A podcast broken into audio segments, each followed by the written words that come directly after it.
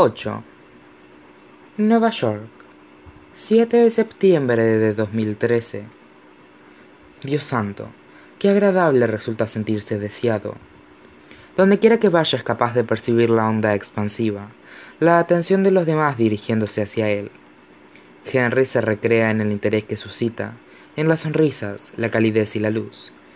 Por primera vez comprende realmente el concepto de estar ebrio de poder. Es como dejar caer un peso enorme mucho después de que se le hayan cansado los brazos. Nota una ligereza repentina y arrolladora, como si sus pulmones se llenaran de aire, igual que los rayos del sol asomándose tras la lluvia. Es agradable ser el cazador en lugar de la presa, ser el que consigue las cosas en lugar de que las pierde. Lo hace sentir bien, sabe que no debería, pero así son las cosas. Hace cola en la cafetería tostados, ardiendo en deseos de tomarse un café. Los recuerdos de los últimos días se han vuelto confusos. Las jergas de madrugada han dado paso a mañanas extrañas. Y cada momento se acentúa con el embriagador placer que supone ser el objeto de deseo de los demás, consciente de que sea lo que sea lo que ven, es bueno, maravilloso y perfecto. Él es perfecto. Y no se trata del mero poder de atracción de la lujuria, no siempre. Ahora embeleza a aquellos que lo rodean, y cada uno de ellos se ve arrastrado a su órbita aunque el motivo siempre difiere.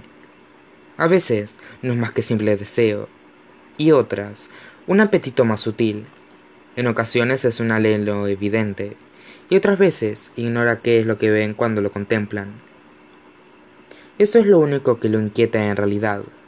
Sus miradas, la bruma que cubre sus ojos, espesándose hasta convertirse en escarcha, en hielo un recordatorio constante de que su nueva vida no es exactamente normal, no es del todo real, pero es suficiente. Siguiente. Da un paso adelante, levanta la mirada y ve a Vanessa. Vaya. Hola. ¿No me llamaste? Pero no parece enfadada ni molesta. En todo caso, su voz suena demasiado alegre y provocadora, aunque es la clase de provocación que se usa para ocultar la vergüenza. Henry lo sabe bien. Ha usado ese tono un montón de veces para esconder su propio dolor. Lo siento, le dice él sonrojándose. No estaba seguro de si debía hacerlo. Vanessa sonríe con picardía. ¿Crees que lo de anotarte mi nombre y número de teléfono fue una jugada demasiado sutil? Henry se ríe y le pasa el móvil por encima del mostrador. Llámame tú después, le dice, y ella teclea su número y aprieta el botón de llamar. Ya está, prosigue Henry, recuperando el móvil. Yo no tengo excusa. Se siente como un imbécil, incluso mientras pronuncia las palabras, como un muchacho que recita de memoria las frases de una película. Pero Vanessa se ruboriza y se muerde el labio inferior, y Henry se pregunta qué ocurriría si le pidiera que saliera con él en ese mismo instante, si se quitaría el delantal y pasaría por debajo del mostrador. Pero no hace la prueba y se limita a decirle, Te llamaré. Y ella responde, Más te vale. Henry sonríe y se da la vuelta para marcharse. Casi ha llegado a la puerta cuando oye su nombre. Señor Strauss. A Henry se le encoge el estómago. Conoce esa voz y es capaz de vislumbrar la imagen del hombre, con su chaqueta de chud, su cabellera canosa y la mirada de decepción en su rostro mientras aconsejaba a Henry que dejara el departamento de teología y la universidad e intentara averiguar dónde residía su auténtica pasión, pues era evidente que no se encontraba allí. Henry intenta esbozar una sonrisa, pero nota cómo su intento fracasa. Rose, dice, volviéndose para contemplar al hombre que lo apartó del camino. Y ahí está, de carne y, de carne y hueso y tud. Pero en lugar de la expresión desdeñosa que Henry se acostumbró a contemplar en su rostro, el decano parece satisfecho.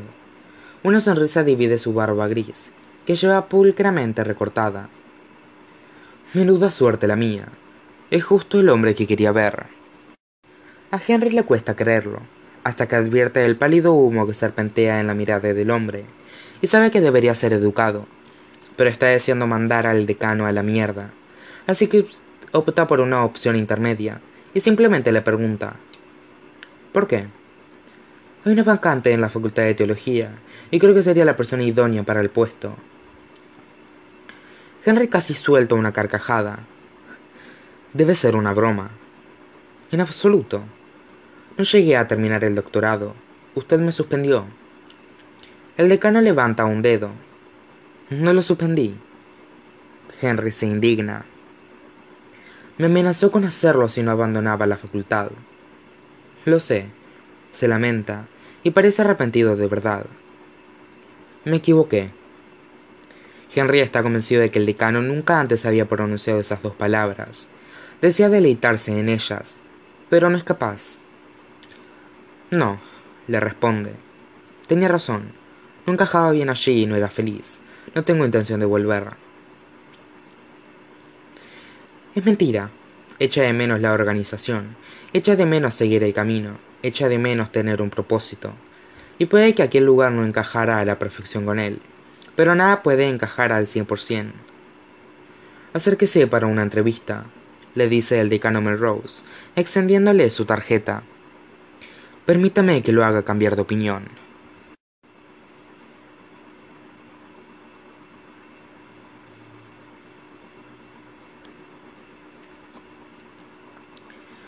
Llegas tarde.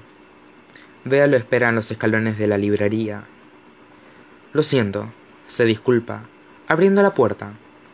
Te recuerdo que no es una biblioteca, añade mientras ella deja un billete de cinco dólares enérgicamente sobre el mostrador y desaparece en la sección de arte. Bea emite una ja que no lo compromete a nada, y Henry la oye sacar algunos libros de las estanterías. Su amiga es la única que no ha cambiado, la única que no parece tratarlo de su manera diferente. Oye, le dice siguiéndola por el pasillo. ¿Me ves algo raro? No, responde mientras examina los estantes. Vea, mírame. Ella se da la vuelta y lo estudia de arriba abajo. Aparte la marca de pintalabios del cuello. Henry se sonroja, frotándose la piel. Sí, dice él. Aparte de eso. Su amiga se encoge de hombros.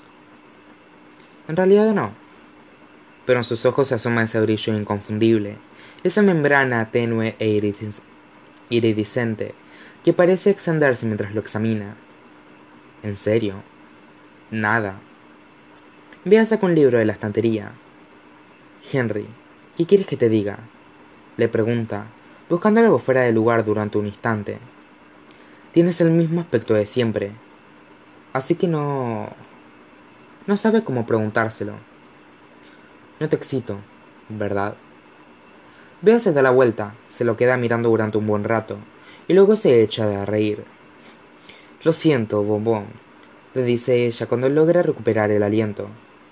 No te lo tomes a mal, eres muy guapo, pero sigo siendo lesbiana. Y en cuanto le dice aquello, Henry se siente ridículo, y ridículamente aliviado. ¿A qué viene esto? le pregunta ella. Hice un trato con el diablo y ahora cuando la gente me mira solo ve lo que desea. Sacude la cabeza. Haz nada. Olvídalo. Pues mira tú por dónde. ¿Crees que he encontrado otro tema para mi tesis? Dice añadiendo otro libro al montón. Se lleva la pila de volúmenes al mostrador y los extiende sobre los libros de contabilidad y los recibos. Henry la observa pasar las páginas hasta que encuentra lo que busca en cada uno de los títulos, y luego se aparta para que él pueda ver su hallazgo. Tres retratos, todos ellos representaciones de una joven, aunque es evidente que provienen de épocas y escuelas diferentes. ¿Qué es esto? Yo lo llamo el fantasma del lienzo. Uno es un boceto a lápiz, con los contornos pocos definidos y sin terminar. En él, la mujer yace boca abajo, enredada en las sábanas, su cabello forma una cascada a su alrededor, y su rostro es poco más que un tapiz de sombras, con unas suaves pecas diseminadas a lo largo de sus mejillas. El título de la obra está escrito en italiano. O portatole della letto. La traducción se encuentra debajo. Me llevé las estrellas a la cama.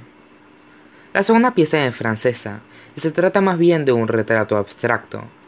Está pintado con los intensos tonos azules y verdes del impresionismo. En él, la mujer se encuentra sentada en una playa y un libro descansa boca abajo a su lado en la arena. Mira al artista por encima del hombro y solo una parte de su rostro es visible. Sus pecas son poco más que manchas de luz, ausencias de color. Esta obra se llama La Sirene. La Sirena. La última es una talla poco profunda, una escultura en forma de silueta atravesada por la luz, gracias a unas perforaciones milimétricas realizadas en el panel de madera de cerezo. Constelación. ¿Lo ves? Son retratos. No, dice ella, son retratos de la misma mujer. Henry arquea una ceja. Alucinas. Fíjate en el ángulo de la mandíbula, en el contorno de su nariz y en las pecas. Cuéntalas. Henry las cuenta. En cada retrato hay exactamente siete. Bea toca la primera y la segunda imagen. La italiana es de finales del siglo XIX y la francesa de 50 años más tarde. Y esta, dice ella, tocando la foto de la escultura, es de los años 60. Pues que cada una estuviera inspirada en la anterior, dice Henry. ¿Acaso no existía la costumbre de... Se me ha olvidado cómo se llamaba, pero básicamente es como el juego de teléfono de papel. Un artista, un artista se inspiraba en cierto elemento, y luego otro artista se inspiraba en ese artista anterior, y así sucesivamente. Se seguía un patrón. Pero Bea desestima su comentario con la mano. Claro, en enciclopedias y bestiarios, pero no en escuelas formales de arte. Esto es como colocar a una chica con un pendiente de perlas en Wardlows y en un Degas sin haber visto el Vermeer original. Y aunque ella se convirtiera en un patrón, lo cierto es que ese patrón influyó en siglos de arte. Es un fragmento de tejido conjunto entre épocas, de modo... de modo... de modo que... ¿quién era? A Bea le brillan los ojos, igual que a Robbie, cuando clava una actuación. O se toma una raya de coca, y Henry no quiere desanimarla, pero es obvio que su amiga está esperando que diga algo. Bueno, comienza a decir él con delicadeza. Pero vea, ¿y si no fuera una persona real? Aunque las piezas estén basadas en la misma mujer, ¿y si el primer artista simplemente se la inventó? Vea frunce el ceño, sacudiendo la cabeza. Mira, continúa Henry. Nadie tiene más ganas que yo de que encuentres el tema de tu tesis, no solo por el bien de la tienda, sino también por el tuyo propio, para que no pierdas el norte.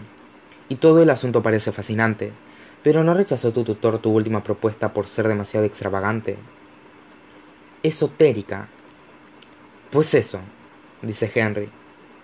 Y si un tema como el postmodernismo y sus efectos de la arquitectura de Nueva York le parecía demasiado esotérico, ¿qué crees que opinará el decano Parish de esto? Henry dirige un gesto a los libros abiertos, a los rostros picosos que los contemplan, desde cada uno de los volúmenes.